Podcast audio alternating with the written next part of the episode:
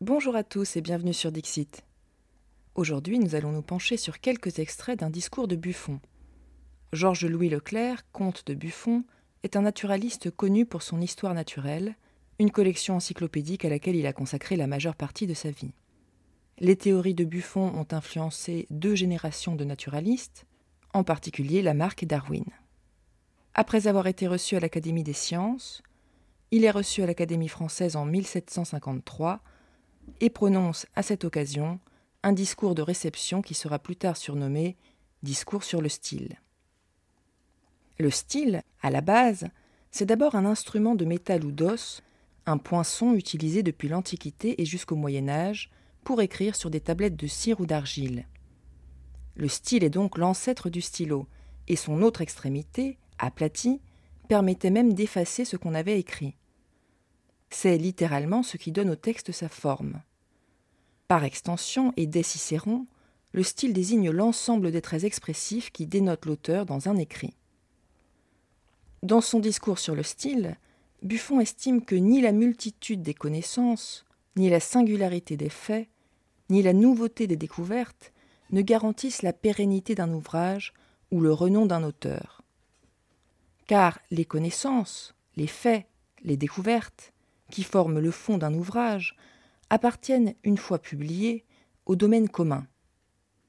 Non seulement ces connaissances n'appartiennent à aucun auteur en particulier, mais, selon Buffon, elles gagnent même à être mises en œuvre par des mains plus habiles, le cas échéant. Ce n'est donc ni la multitude des connaissances, ni la singularité des faits, ni la nouveauté des découvertes qui rend l'œuvre mémorable. Ces choses sont hors de l'homme. Le style est l'homme même. Cette phrase est devenue proverbiale sous sa version abrégée. Le style, c'est l'homme. Ainsi, seul le style appartient réellement à l'écrivain. Il reflète la personnalité de l'auteur et fait son originalité. Buffon souligne surtout que c'est la mise en œuvre des matériaux qui rend l'œuvre mémorable, davantage que la matière en elle-même. Non pas que la forme, le style, ait plus d'importance que le fond, au contraire. Le style est le moyen de graver en nous les pensées, les connaissances qui méritent de l'être. Autrement dit, ce qui fait la longévité d'une œuvre, d'après Buffon, et ce qui est propre à l'auteur, ce n'est pas simplement ce que l'œuvre nous apprend, mais la façon dont elle le fait.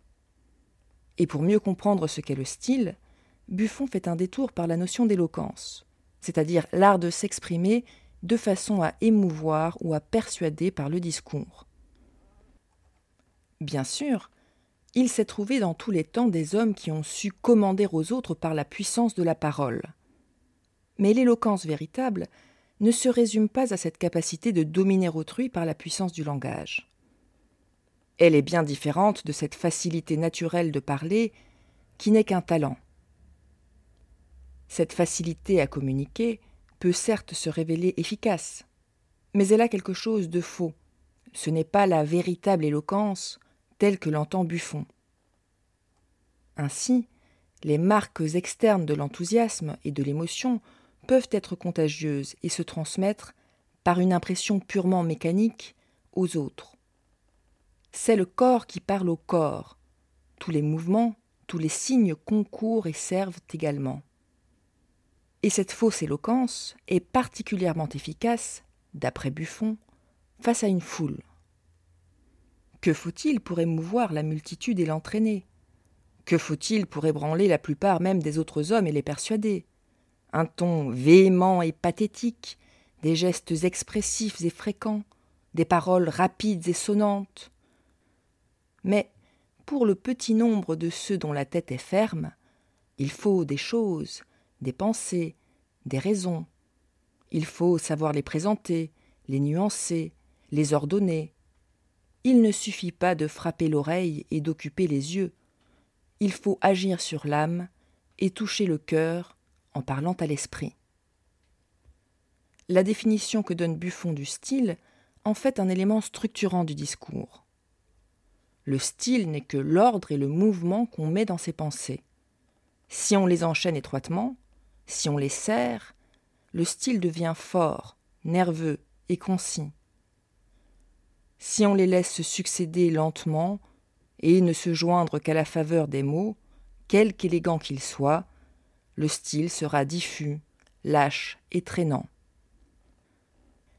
Mais avant de chercher l'ordre dans lequel on présentera ses pensées, il faut s'en être fait un autre plus général et plus fixe, où ne doivent entrer que les premières vues et les principales idées. C'est en marquant leur place sur ce plan qu'un sujet sera circonscrit, et que l'on en fera connaître l'étendue. Il ne faut donc pas perdre de vue les idées principales que l'on souhaite développer. Les idées et les remarques accessoires servent à illustrer, renforcer, concrétiser en quelque sorte les idées principales. Le discernement consiste à distinguer les pensées stériles des idées fécondes. Et c'est la pratique, l'habitude, qui permet de mieux anticiper le résultat de toutes ces opérations de l'esprit. Pour peu que le sujet soit vaste ou compliqué, il est bien rare qu'on puisse l'embrasser d'un coup d'œil, ou le pénétrer en entier d'un seul et premier effort de génie. Et il est rare encore qu'après bien des réflexions, on en saisisse tous les rapports. On ne peut donc trop s'en occuper. C'est même le seul moyen d'affermir, d'étendre et d'élever ses pensées. Plus on leur donnera de substance et de force par la méditation, plus il sera facile ensuite de les réaliser par l'expression.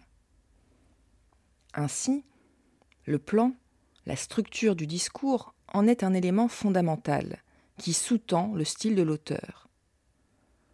Ce plan n'est pas encore le style, mais il en est la base. Il le soutient, il le dirige, il règle son mouvement et le soumet à des lois.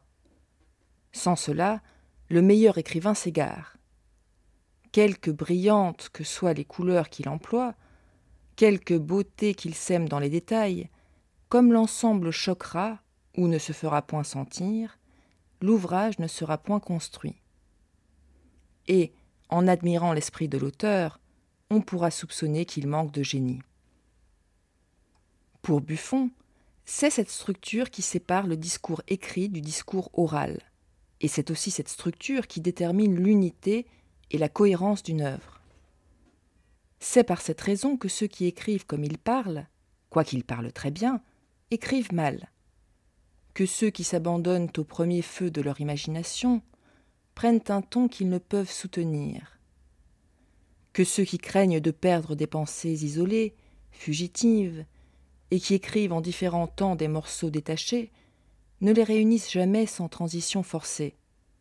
Qu'en un mot, il y a tant d'ouvrages faits de pièces de rapport, et si peu qui soient fondus d'un seul jet.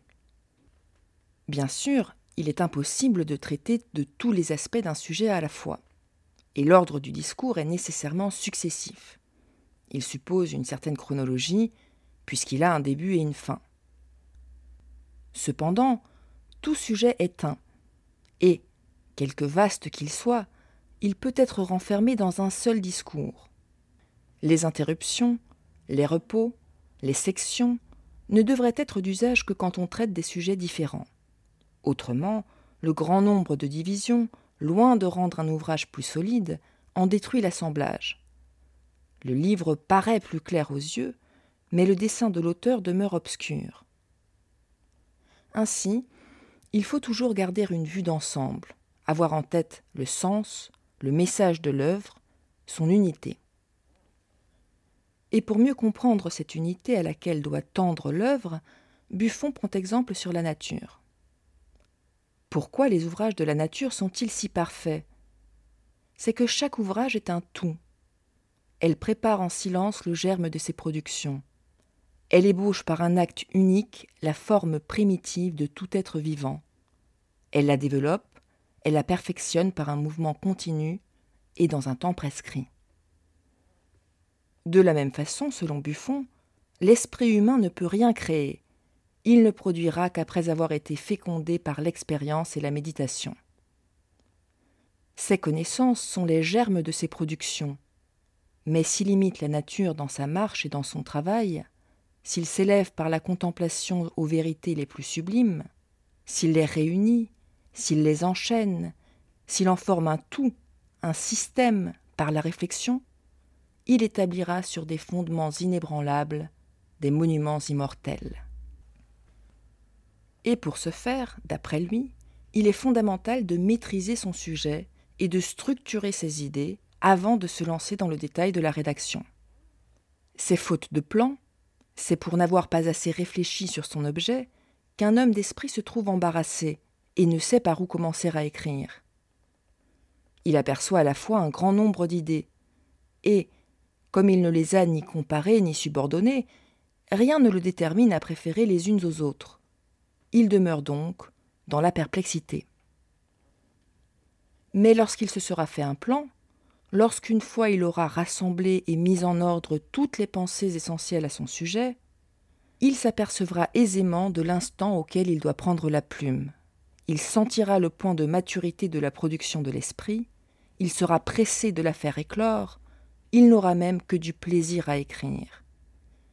Les pensées se succéderont aisément, et le style deviendra intéressant et lumineux.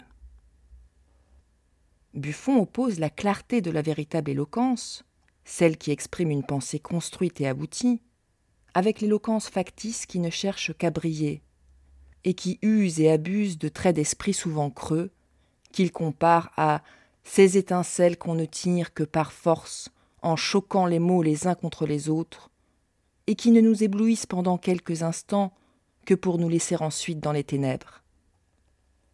D'après lui, ce sont des pensées qui ne brillent que par l'opposition. L'on ne présente qu'un côté de l'objet. On met dans l'ombre toutes les autres faces. Et ordinairement, ce côté qu'on choisit est une pointe, un angle sur lequel on fait jouer l'esprit avec d'autant plus de facilité qu'on l'éloigne davantage des grandes faces sous lesquelles le bon sens a coutume de considérer les choses. De même, rien n'est encore plus opposé à la véritable éloquence que l'emploi de ses pensées fines et la recherche de ses idées légères, déliées, sans consistance, et qui, comme la feuille du métal battu, ne prennent de l'éclat qu'en perdant de la solidité. Aussi, plus on mettra de cet esprit mince et brillant dans un écrit, moins il y aura de nerfs, de lumière, de chaleur et de style. La simplicité est donc une qualité nécessaire à la véritable éloquence, et les fioritures, loin de l'embellir, desservent le style. Rien n'est plus opposé au beau naturel que la peine qu'on se donne pour exprimer des choses ordinaires ou communes d'une manière singulière ou pompeuse. Rien ne dégrade plus l'écrivain. Loin de l'admirer, on le plaint d'avoir passé tant de temps à faire de nouvelles combinaisons de syllabes pour ne dire que ce que tout le monde dit. Pour Buffon, ce défaut est celui des esprits cultivés, mais stériles. Ils ont des mots en abondance, point d'idées. Ils travaillent donc sur les mots, et s'imaginent avoir combiné des idées parce qu'ils ont arrangé des phrases, et avoir épuré le langage quand ils l'ont corrompu en détournant les acceptions. Ces écrivains n'ont point de style, ou, si l'on veut, ils n'en ont que l'ombre. Le style doit graver des pensées, ils ne savent que tracer des paroles. En résumé, pour bien écrire, il faut donc posséder pleinement son sujet. Il faut y réfléchir assez pour voir clairement l'ordre de ses pensées, et en former une suite, une chaîne continue, dont chaque point représente une idée. C'est ce qui fait l'unité du style d'après Buffon. Il conseille également de se méfier de ses premiers réflexes et d'éviter l'équivoque et le clinquant. Enfin, si l'on écrit comme l'on pense, si l'on est convaincu de ce que l'on veut persuader, cette bonne foi avec soi-même et la vérité du style lui fera produire tout son effet. Quant à l'élégance du discours, elle est principalement affaire d'expérience et d'habitude. Il suffit d'avoir un peu d'oreille pour éviter les dissonances, et de l'avoir exercé, perfectionné par la lecture des poètes et des orateurs, pour que mécaniquement soit porté à l'imitation de la cadence poétique des tours oratoires. Or jamais l'imitation n'a rien créé. Aussi, cette harmonie des mots ne fait ni le fond ni le ton du style, et se trouve souvent dans des écrits vides d'idées. Ce qui fait le fond, la force du style, ce n'est pas l'élégance des mots, mais l'agencement des idées.